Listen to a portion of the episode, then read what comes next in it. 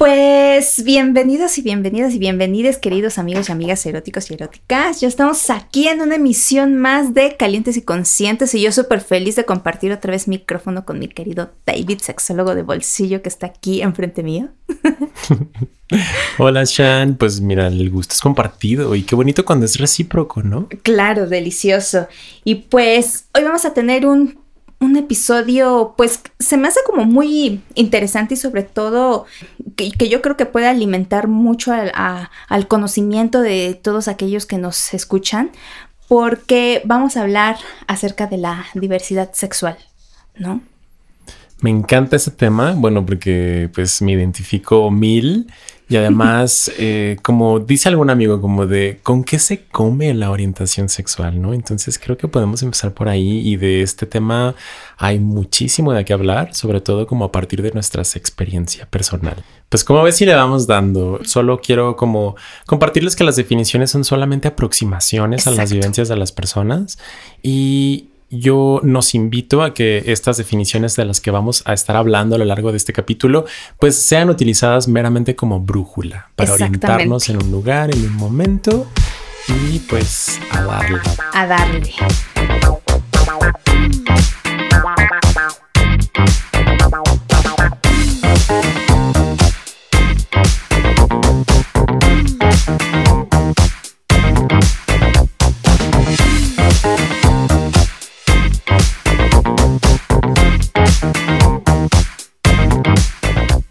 Pues ahora sí, ¿qué es diversidad sexual, David? Para ti, ¿qué, qué significado tiene? Sé que cuando se escucha la palabra diversidad sexual, lo primero que pensamos en su mayoría es como la marcha gay, la pluma, la chisma, la pela, punta tacón, punta tacón. Punta tacón, exacto. Sí, y también me gustaría compartirles que en realidad diversidad sexual hace referencia a todas las posibilidades que se tienen de asumir de expresar y de vivir la sexualidad.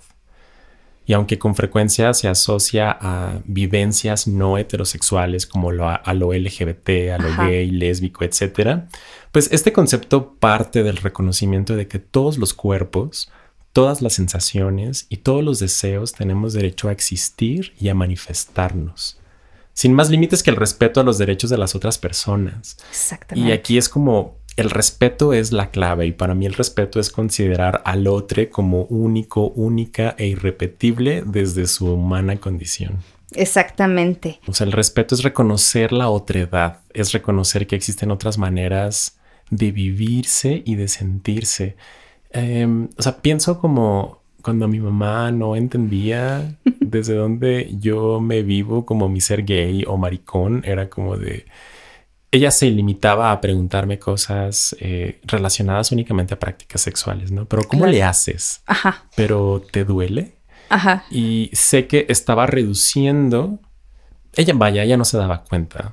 Sé que no se daba cuenta, pero con sus preguntas entiendo que estaba reduciendo toda mi vivencia como ser humano dentro de esta definición inicial que les compartía de diversidad a una mera práctica sexual muy específica, que lo que quería decir mi mamá era como si me dolía o no el sexo anal. Exacto, exactamente. O cómo lo haces o, o no, o sea, como que iba como que esta cuestión de que sí, se preguntan mucho. Creo que muchas personas allá afuera que no son parte de esta diversidad, lo enfocan mucho a la vivencia eh, erótica sexual.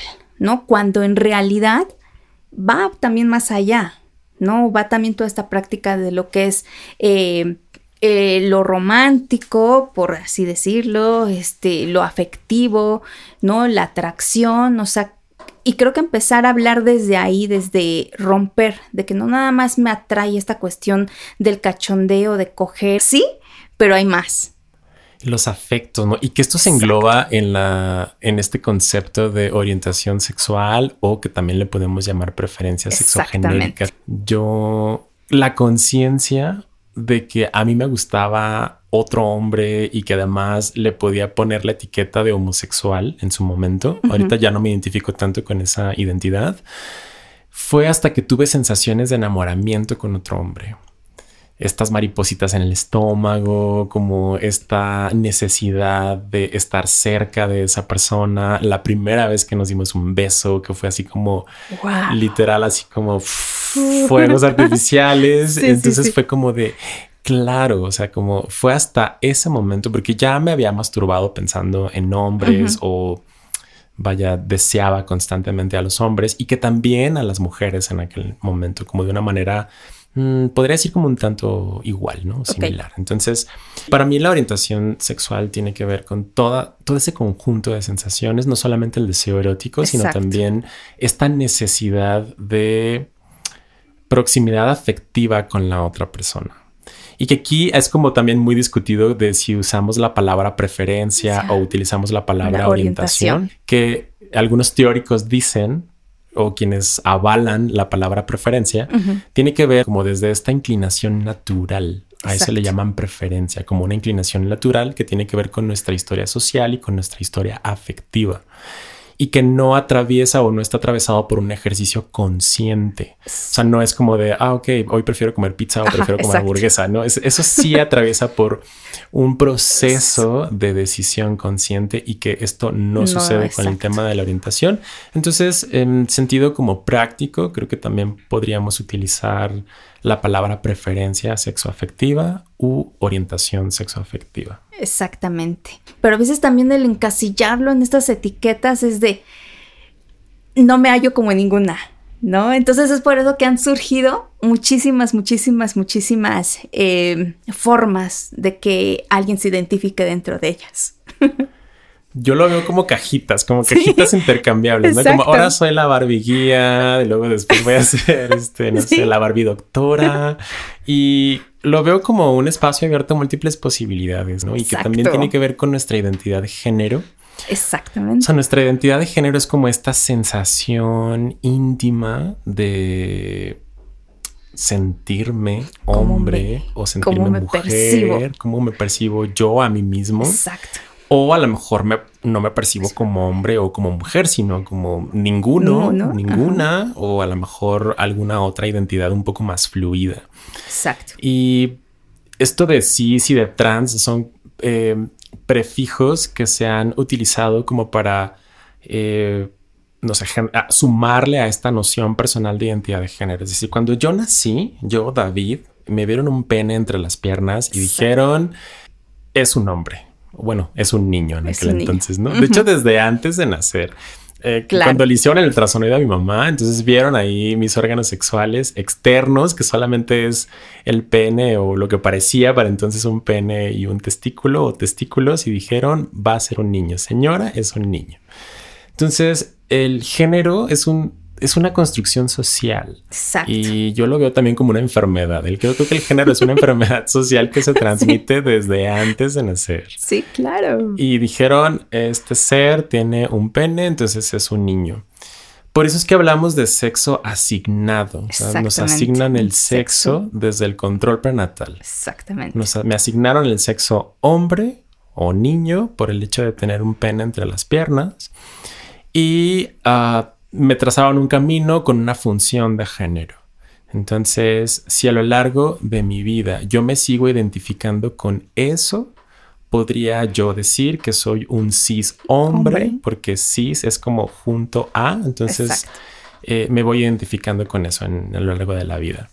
Y si yo no me identifico con ese sexo que me asignaron al nacer, pues entonces yo sería una persona trans. porque no me identifico con lo que me asignaron. Exactamente sí, a veces suele ser como un poco revuelto todo esto o me llega como a dar dolor de cabeza todas estas definiciones. Pero creo que son como muletillas que necesitamos ahí, porque también pues las identidades pueden ser hasta identidades políticas, ¿no? La manera en la que me quiero presentar al mundo para demandar derechos y que siguen siendo eso, etiquetas que creo, al menos desde mi vivencia, no sé cómo fue la tuya, Shan, pero a mí a lo largo de la vida y que todavía, a mis 35 años, yo creo que las etiquetas y las identidades tienen una función vital en mí, porque me hacen generarme pues sentido de conexión colectiva, comunitaria, me hacen sentir parte de algo, me hacen Vaya, cuando yo me adjudico una etiqueta, siento que es como ponerle la primera piedra para la construcción de un mundo. Un mundo interno, sí, y también externo, ¿no? Y que va como de la mano o ha ido de la mano con la construcción de mi orientación sexual, de mi identidad de género, de todas mis identidades políticas, que son un chingo, de mi expresión de género.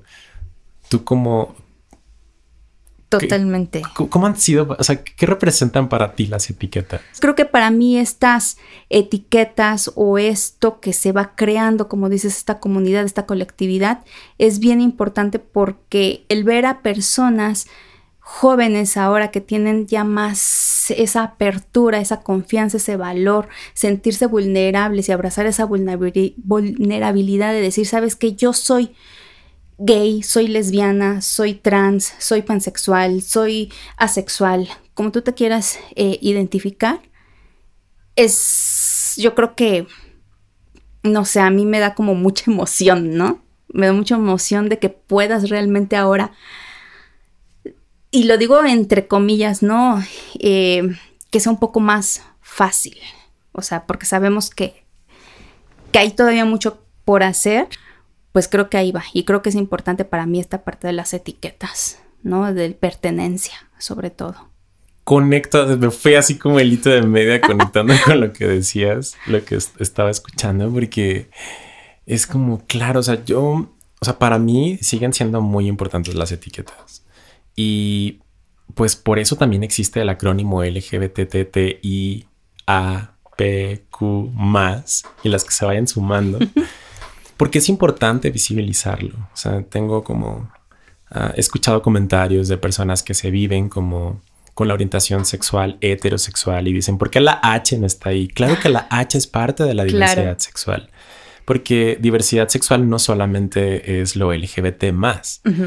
Eh, les compartí al inicio que la diversidad sexual son todas estas posibilidades que tenemos los seres humanos para expresar, sentir, crear. O sea, creo que la sexualidad también es es un, es un poder creativo muy fuerte. Entonces, qué importante es visibilizarnos eh, desde este acrónimo para saber para gritarle al mundo. O sea, este acrónimo para mí es un grito al mundo de decir existo, existo también. Y también tengo derecho a manifestarme y a vivir y a sentir y a crear, ¿no?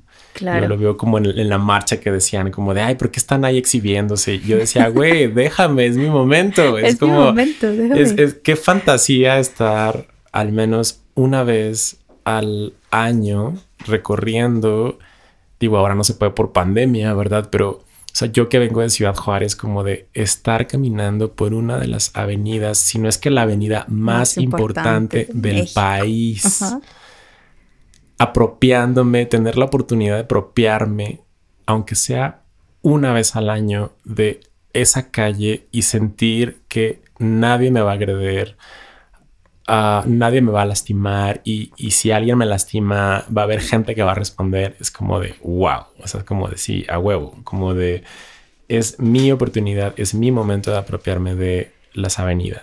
Yo las, las veces que he tenido la experiencia de ir, híjole, o sea, sientes una adrenalina, sientes, o sea, como ese acuerpamiento de todos, de decir, sabes que aquí somos, estamos bailando, estamos festejando, o sea, me estoy viviendo en ese momento como yo quiero, o sea, que al final sí es súper importante que todas las personas que pertenecen a esta diversidad estén ahí para darles voz. A todos y a todas, a todas.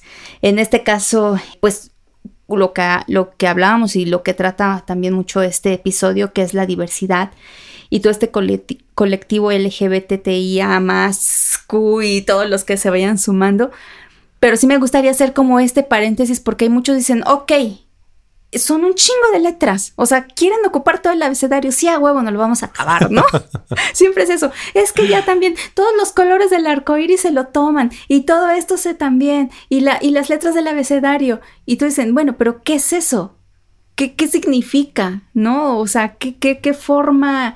Ahora sí, como que este acrónimo y, y de qué está formado creo que es importante, ¿no? Porque mucha gente dice, como yo no pertenezco a ellos, entonces me cuesta trabajo entenderlos, ¿no? Entonces, pues ahora sí que LGBTIA más plus, a ver.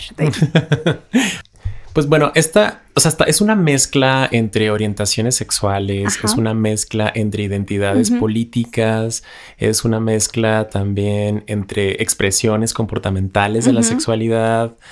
Eh, creo que es una muestra bastante representativa como pues la L viene de lésbico, de lesbiandad. De las lenchas. De las lenchas.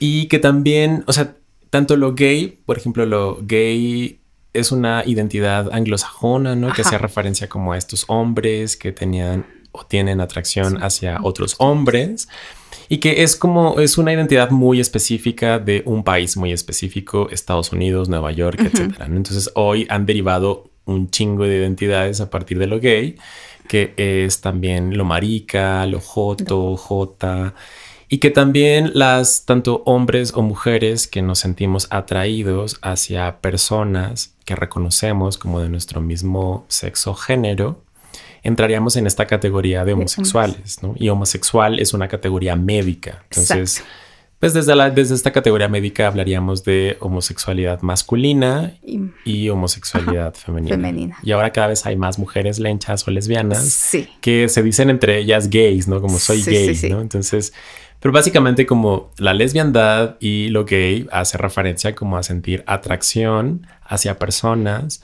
que leemos como de nuestro mismo sexo o nuestro mismo género y que también son identidades políticas, porque es una contrarrespuesta a un diagnóstico médico que era la homosexualidad y decir, no, pues soy maricón, al menos desde mi vivencia era lo que me gritaban en la secundaria.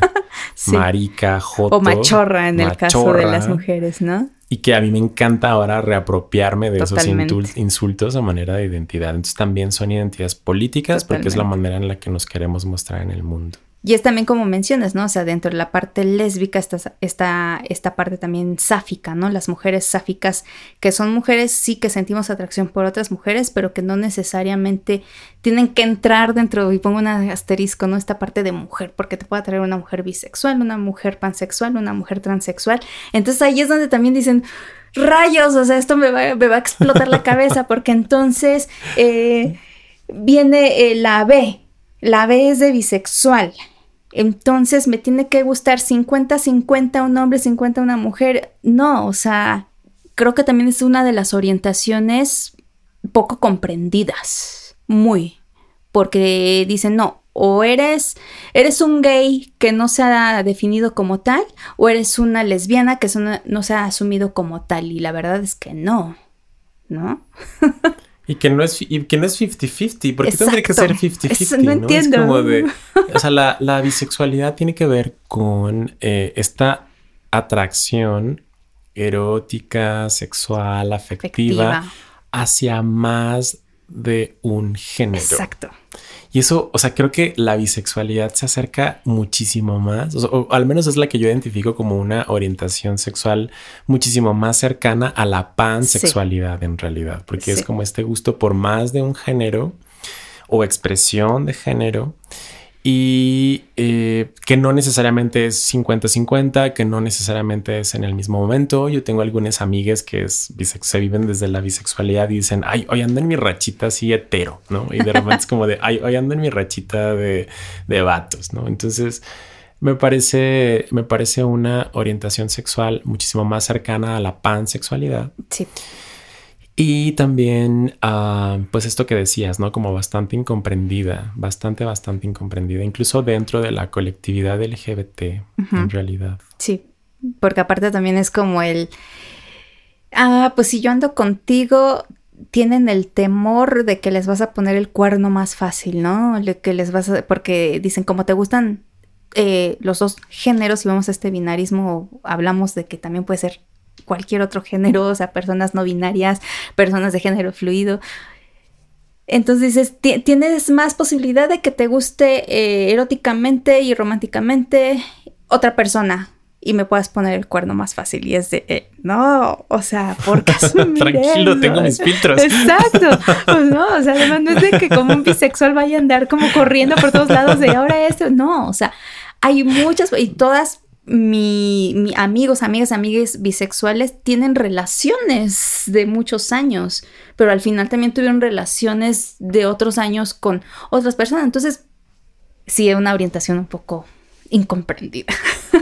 Y ahí, no sé, me gustaría pasar a la tuya, porque si es la más cercana a, la, a, la, pansexualidad, es como de, a mí, a mí, mira, yo quiero compartirte y compartirles que me, me, costó muchísimo trabajo comprender la pansexualidad. Em, porque yo sí soy una persona, yo reconozco que soy una persona bastante rígida, o sea, como bastante rígida con las etiquetas, bien aferrada a las etiquetas, porque pues Escorpia con luna y ascendente en Tauro, entonces imagínate, súper aferrada, terca, terca. Entonces, me cuesta a mí en lo personal transitar de una identidad a otra, soltar, vaya, soltar me cuesta, entonces es como de, ok, cuando conocí la pansexualidad, dije, ok, o sea, ¿cómo es eso posible? ¿No? Porque eh, decías ahorita como dentro incluso de la colectividad hay muchísima violencia e incomprensión, ¿no? Entonces yo también he sido tanto violentado como también he ejercido violencia, ¿no? Y yo era de los gays que decían la papaya ni en licuado, ¿no? Y es como, qué horror, qué horror, mi oscuro pasado. Ahora ya lo ves y dices, no, sí, tengo todos tenemos un oscuro pasado. Sí, tengo un oscuro pasado. Todos tenemos un oscuro pasado. Entonces, eh, ¿cómo, ¿Qué, onda? ¿Qué, ¿Qué, de la pansexualidad? que estamos en este tren del mame del acrónimo. Del acrónimo. Pues sí, la pansexualidad es la atracción por las personas. Sin importar, ahora sí que su sexo, sin importar a veces su identidad, sino simplemente es esta atracción por las personas, por lo que son, por lo que te dan. Y yo sí, sí, sí, siento que muchas veces se llega a veces a confundir con la bisexualidad. Justamente cuando yo decía, bueno, es que yo me vivo dentro de la bisexualidad y los mismos a veces bisexuales me decían, no, porque aquí es casi casi este binarismo, ¿no? O, puedes fluir entre uno u otro. Entonces, para mí fue más fácil decirme, ¿sabes qué? No tengo una preferencia si es un hombre, una mujer, un hombre cis, un hombre trans, una mujer trans, un hombre bisexual, o sea, simplemente buscar como esta cuestión de afecto, con que me sienta en confianza, con que me sienta que puedo ser yo creo que fue más fácil también asumirme desde ahí como pansexual de decir, sabes que si un hombre cis, hetero, no le gusta cómo soy y cómo voy fluyendo yo en mi sexualidad, pues a lo mejor hay un hombre trans que sí, y a lo mejor hay una mujer bi que sí, o a lo mejor una mujer eh, lencha que también me, me, puede comprender dentro de eso, ¿no? Entonces, para mí la pansexualidad es justamente esa atracción por las personas sin más. Cuando, cuando te escucho, o sea, te, te, te humanizo de tal manera que digo, wow, o sea, creo que ese para mí sería como, o es un, un, algo aspiracional, ¿no? Pero no sé, también he aprendido a ser como un poco más compasivo conmigo y decir, bueno, pues a mi propio ritmo, a mi propio tiempo. Eh, y ahorita, o sea, tocas como este tema desde mi ser gay, por ejemplo, o sea, como me he preguntado también, ¿me vincularía con personas trans? Eh, y que la, la transgeneridad tiene que ver con estas vivencias, digo, lo voy a reducir muchísimo, muchísimo, pero es como estas vivencias que no se identifican con el género y con el sexo que les asignaron desde el momento del nacimiento y que construyen su identidad y su sexualidad, sí desde pues un marco de referencia que sigue siendo nuestro sistema sexogénero, sin embargo, se construyen de maneras diferentes. Y que pues una persona trans, finalmente un hombre trans es un hombre, una mujer trans es un hombre, y bueno, también hay mucha discusión de si es necesario o no, como aclarar si soy cis o si soy trans. Exacto. Y que, creo que también depende como de los espacios. Em, y que las personas que se viven desde la transgeneridad ya no utilizan la palabra transexual, sino más bien se denominan a sí mismas como trans o transgénero, porque la transexualidad es también otro diagnóstico médico y que además de manera clásica hacia esta diferenciación entre personas, o sea que las personas transexuales eran las personas que recurrían a cirugías, o a procesos de hormonización para modificar su cuerpo a manera de confirmación de género. Eso, o sea, eso sigue existiendo y que creo que es importante que exista porque también hay algunas personas que aspiran a confirmar su género de esa manera. Y cuando yo digo confirmar, me refiero a reconocer y validar el género de la persona. Hay personas que necesitan confirmar también, todos y todas necesitamos confirmar de esa manera tanto lo social y hay quien aspira a la confirmación médica a través de cirugías para modificar el cuerpo o a través de hormonas, que son también formas de confirmar su género y que no todas aspiran a eso, entonces por eso es que ya no utilizamos la palabra transexual, sino ya nada más nos quedamos con lo transgénero. Exacto. Y bueno, y dentro también de este acrónimo, pues está también lo que es el eh, transvestismo, ¿no? Que ahí podría ser también una expresión comportamental de la sexualidad. Eh, que después hablaremos como más a fondo de ellas. Está también las personas asexuales, que son las personas que eh, también a veces una orientación pues bastante incomprendida porque dicen, ¿cómo no puedes pensar en sexo? ¿Cómo no quieres coger? O güey, o sea, si para ti te gusta coger, pues para mí comerme un pastelito o disfrutarlo, disfruto casi, casi como a ti te gusta, ¿no? El sexo, pero también tenemos como socialmente esta parte, ¿no? De, pues si no coges eres bien raro, ¿no? Pues hay personas, y yo he vivido, por una parte, eh, me he vivido en lapsos dentro de esta sexualidad y no veo nada raro en mí. y creo que, es algo también muy bonito. O sea, esta, esta parte de la sexualidad. Como les decíamos al principio, las etiquetas son solamente aproximaciones, nos aproximan a algo, pero en realidad somos muchísimo más complejos, ¿no? Dice un escritor argentino, eh, Daniel Molina dice que los seres humanos somos completos, complejos y muy contradictorios.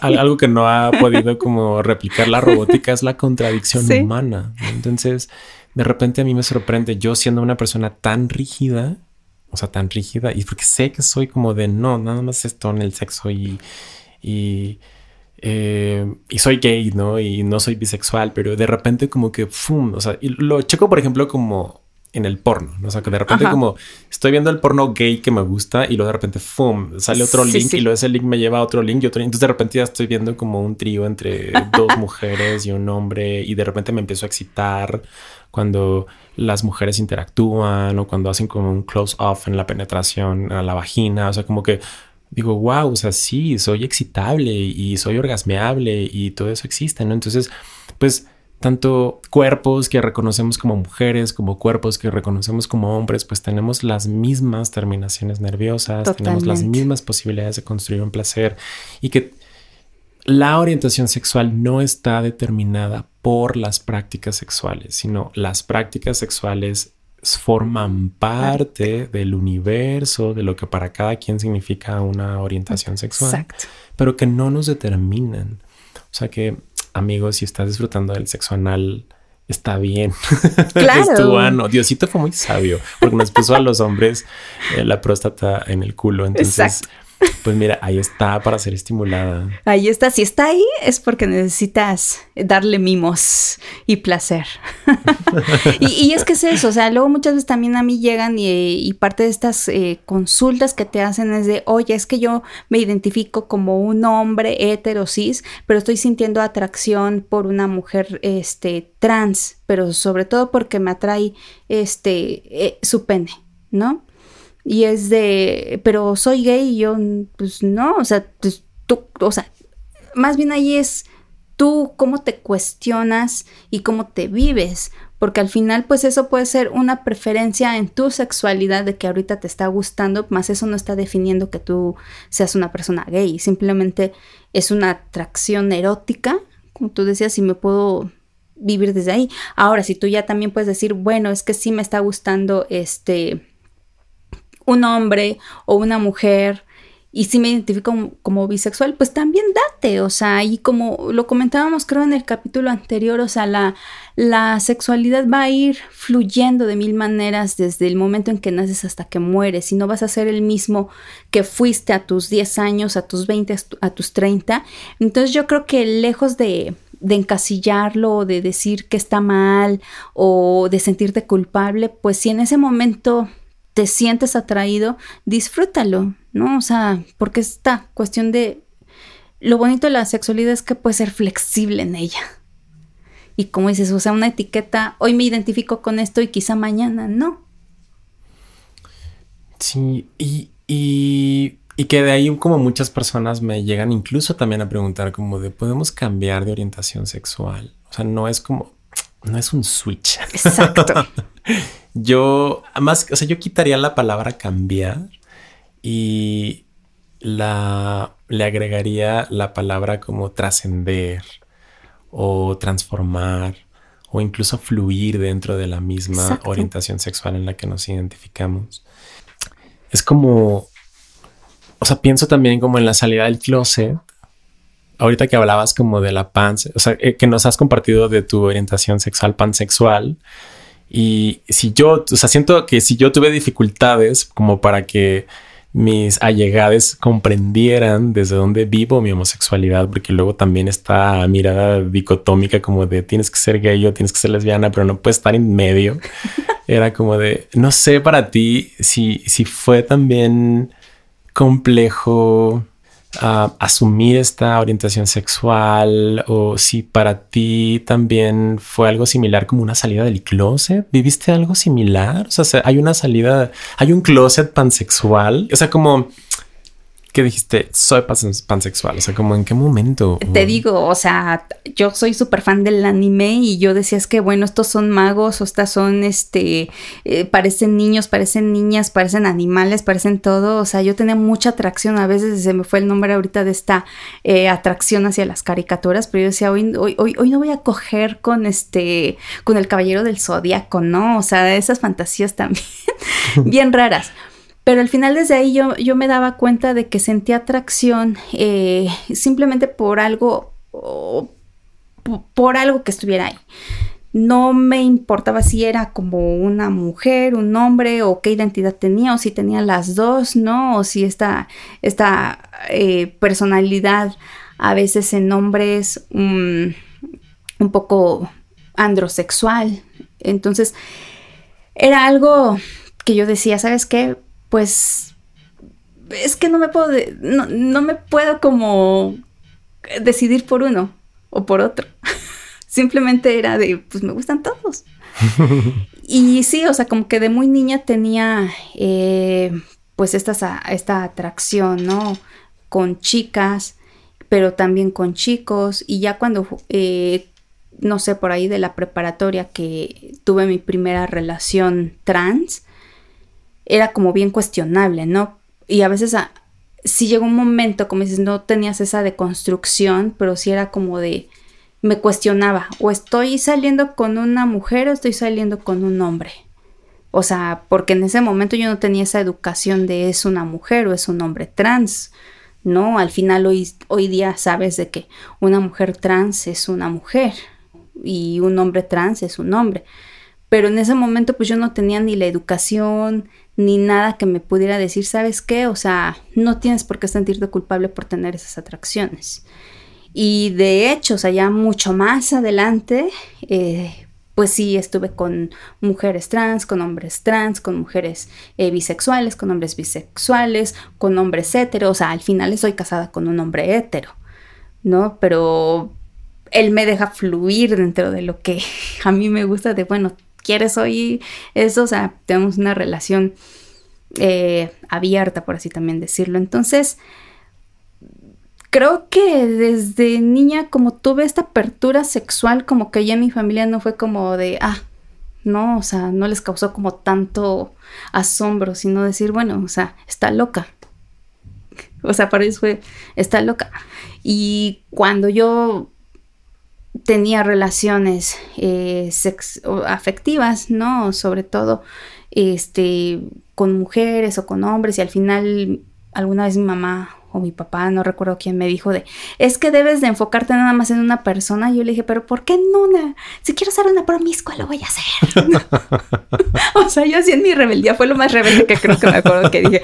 Pero nada más lo digo que me dijeron, bueno, está bien, pero nada más cuídate, ¿no? Entonces, ya como que no fue tan cuestionable. Y ya todavía más adelante, eh, cuando yo ya tengo una relación, eh, pues con ahora con mi esposo, hace 11 años, pues también fue esta parte de experimentar el swinger y otras diversidades sexuales. Entonces creo que no fue como tan difícil salir, más bien fue igual, fue fluyendo y fue dejándome ser, pero porque tenía y sigo teniendo una familia que no se ha involucrado como tanto en decir, sabes que es tu decisión, tú sabes qué haces y tú sabes si eso te va a lastimar o afectar en algún momento de tu vida. Al final no ha pasado, lo he disfrutado, pero obviamente pues sí, hay, hay riesgos dentro de esta cuestión de la sexualidad y pues esa parte, ¿no? De que bueno, si quiero ser una promiscua, quiero meterme con quien yo quiera, pues simplemente es tener esta responsabilidad de me cuido y me cuido yo para cuidar a los demás. Porque si te cuidas tú, nos cuidamos todos. y si te cuidas tú y, cogemos todos tranquilamente. Sí, claro. Wow. Y que no es, o sea, que no, no se trata y que no, o sea, me gustaría que no nos quedáramos como que la pansexualidad es como de todo, ¿no? No. Vaya, tanto tú como yo, como todas las personas, pues tenemos nuestros filtros, eh, nuestras preferencias en cuanto a si estamos en una rachita afectiva o en una rachita sexual. Y pues no sé, eh, hablando de esto, pues hablando de, de, las salidas de closets y demás, ¿tú cómo te diste cuenta? Wow, bueno, ay, estamos chupando tranquilas. y luego, luego llega. ya nos pusimos bien recias. Ya nos pusimos intensas. Pues mi mamá me sacó del closet. Eh, yo estaba saliendo con un compañero del médico también en la universidad. O sea, esto fue hasta la universidad. Yo tenía 21 años. Alex se llama. Alex, saludos. saludos si me estás escuchando, Alex. Gracias, Alex, porque cogíamos delicioso. le decían el pelos, imagínate. Ok. Tenía muchos pelos por todos lados. Y yo estaba saliendo con Alex. Alex pues ya tenía más experiencia, no solamente sexual, sino ya salía, ya había salido del closet. De hecho, colaboraba con colectivos que trabajaban para la promoción de la salud sexual. Él se iba a antros en Ciudad Juárez a repartir condones. Bueno, pues él ya estaba bastante recorrido. Y yo estaba apenas saliendo y era como tenía, o sea, tuve estas sensaciones de enamoramiento. Me doy cuenta de que soy maricón, de que ya no es alguien que me está diciendo tú eres maricón, sino era como sí sí, sí, soy maricón. Entonces, pues fue mucho conflicto entre pobre Alex lo cortaba, luego después le decía mejor vamos a regresar y así. Bueno, entre que yo llevaba mi proceso con Alex, pues mi mamá, ya sabes, como las mamás, ¿saben cuenta? bueno, tú eres mamá. Sí, ya cuando te traen algo es de no, a mí me dices. Nos conocen, mira, como la palma de la mano. Entonces, recuerdo que, de ahorita se me hace muy chistoso, pero en aquel entonces era, fue muy traumático. Yo no vivía con mi mamá, entonces yo la visitaba cada 15 días o cada semana. Entonces yo recuerdo que estábamos en su casa y mi mamá me dijo, ¿qué quieres cenar? Ah, quiero hotcakes. Ok. Le dije, me voy a meter a bañar. Entonces, cuando salgo del baño, el celular que había dejado en la mesa del comedor ya no estaba ahí. Y mi mamá estaba llorando en, en la sala. Y dije, ya, o sea, ya, ya Ya, ya, fue. Ya no voy a cenar hotcakes. no, sí estaban los hotcakes. eh, entonces yo agarro los hotcakes, me siento y yo, mamá, ¿está todo bien? Y luego me dice, sí, está todo bien. Y llore, y llore, y llore. Eh, y digo, ok, entonces era cuando empezaba como la televisión en cable y, recuerdo que había un, programa en, en, MTV que se llamaba Next y que era como de dates, como para datear y así. Entonces, SAS, que era la edición gay. Entonces, hasta así como era la edición entre desde chicos, ¿no? Entonces fue muy incómodo. Eh, me dio mucha vergüenza. Me dio vergüenza, me dio incomodidad. Quería salir corriendo en realidad de ahí. Y mi mamá no me dijo nada. Y era como de sentir culpa, o sea, vergüenza por tener una, orientación sexual no esperada por mi mamá. Culpa por sentir que la había lastimado porque estaba llorando. Y después sentí mucha rabia porque después mi mamá, o sea, días después era como de, tú tienes algo que decirme. Y yo así de, no, sí, tú tienes algo que decirme. Entonces como de, déjame en paz, ¿no? Entonces como generé un muro muy fuerte. Entonces es cuando digo que ella me sacó del closet porque, pues, bueno, súmale que invadió mi privacidad, que agarró el celular, etcétera, etcétera. Entonces, hoy que lo veo desde otros lugares, asumo una buena intención de mi mamá vaya, ya no vivo vergüenza eh, o culpa, al menos no por eso, sí por otras cosas. y digo, ok, pues era para lo que a mi mamá le alcanzaba en ese momento. Entiendo que ella estaba preocupada, entiendo que ella no quería eh, que me lastimaran, ella no quería que me infectara de VIH, o sea, porque también sí. hay, o sea, pienso en que yo antes de salir del closet, o sea, bueno, me sacaron, pero finalmente no tenía tanta información y sobre todo no tenía referentes. O sea, no tenía referentes de hombres gays como que me invitaran a salir del closet de una manera, bueno, primero voluntaria y además informada, acompañada, ¿no? Entonces como sí, es evidente que a mi mamá a mi mamá le faltaba información y también a mí. Entonces, sí, sí fue como duro y ha sido todo un proceso y ahora la llevamos súper chingón. Pero sí, sí fue. Y, que me doy cuenta ahora en realidad que no tuve una salida formal del closet con mi mamá. O sea, como este libro de mamá, papá, soy gay. O sea, no, no, tuve eso, ¿no? Todo se fue dando como por rebosamiento. Fluyendo. Y creo que también a veces eso es lo, lo chingón, ¿no? O sea, porque el forzar las cosas, es decir, bueno, sí, ya soy, y puede ser como bastante traumático. Si de por sí no es una situación fácil para nadie.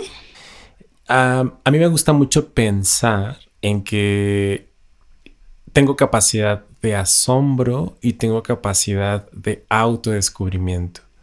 De cómo yo empecé diciendo, ok, necesito ubicarme en un lugar, ok, soy gay, porque lo necesito, porque me da sentido de pertenencia, porque me da una identidad, porque a partir de ahí construyo qué es lo que soy.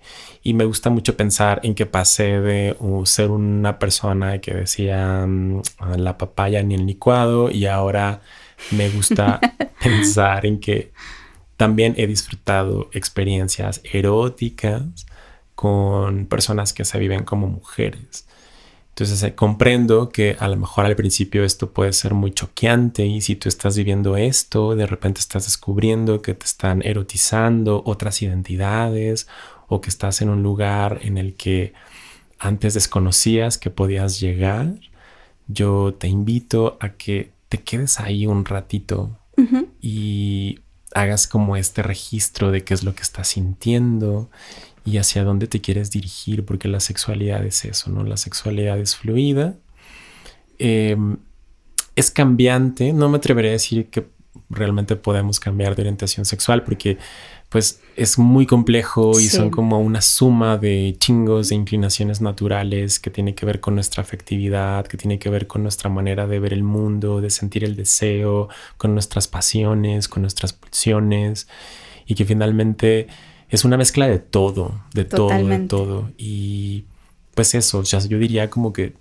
si estás atravesando por este conflicto, quédate tantito ahí, si es que es posible para ti quedarte, infórmate, escucha este podcast.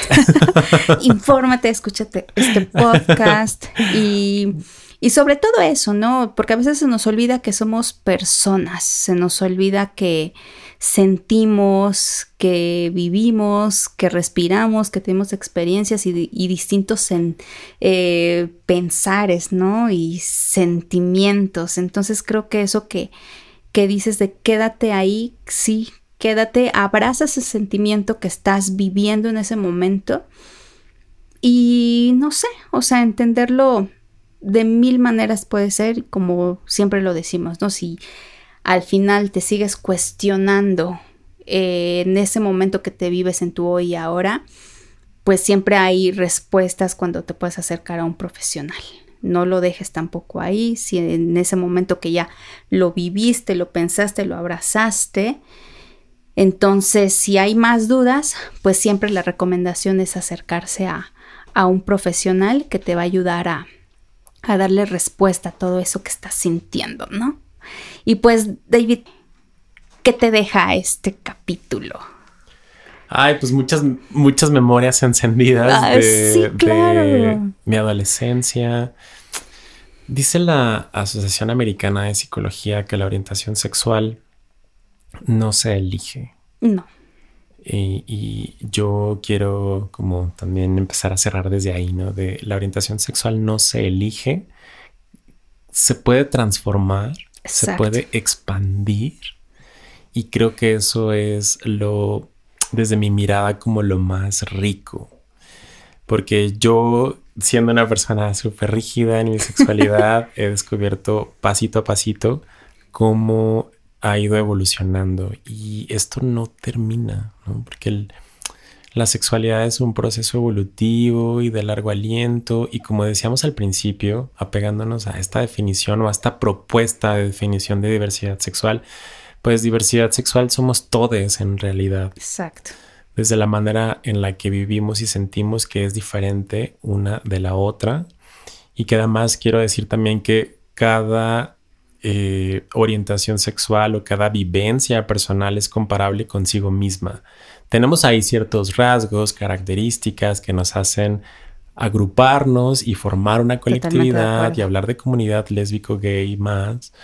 Sin embargo, cada persona lo vivimos de manera distinta. Yo tengo mi forma muy particular de ser gay o marica y es comparable solamente conmigo misma. Entonces está bonito como acercarme a personas que se viven de maneras diferentes. Y de verdad también si tienes dudas sobre eh, cuál es la orientación sexual de las personas, que tampoco no hay que asumir la orientación sexual de las personas, entonces eh, hay que preguntar, claro, con cuidado. Sí, y- sí, sí, y sí, con- sí, sí, sí, ¿no? o sea, de- con contacto, con cuidado. Ay, pues qué, qué bonito compartir, qué bonito recordar y qué bonito, eh, sobre todo, transmitir estas experiencias hacia los otros, ¿no? Y creo que de eso se trata. Y pues, qué bueno que estuvieron aquí con nosotros, acompañándonos en un episodio más de Calientes y Conscientes.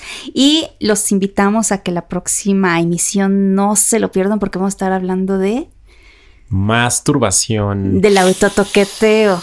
Del autoapapacho, de los ejercicios de autoamor y que, bueno, han sido mis salvavidas para esta pandemia. A mí para esa pandemia y para muchas etapas de mi vida. Y que creo que eso también es bien importante hablarlo, ¿no? O sea, sus mitos, sus realidades, o sea, creo que hay mucha tela de qué cortar con ese capítulo, entonces así que los invitamos.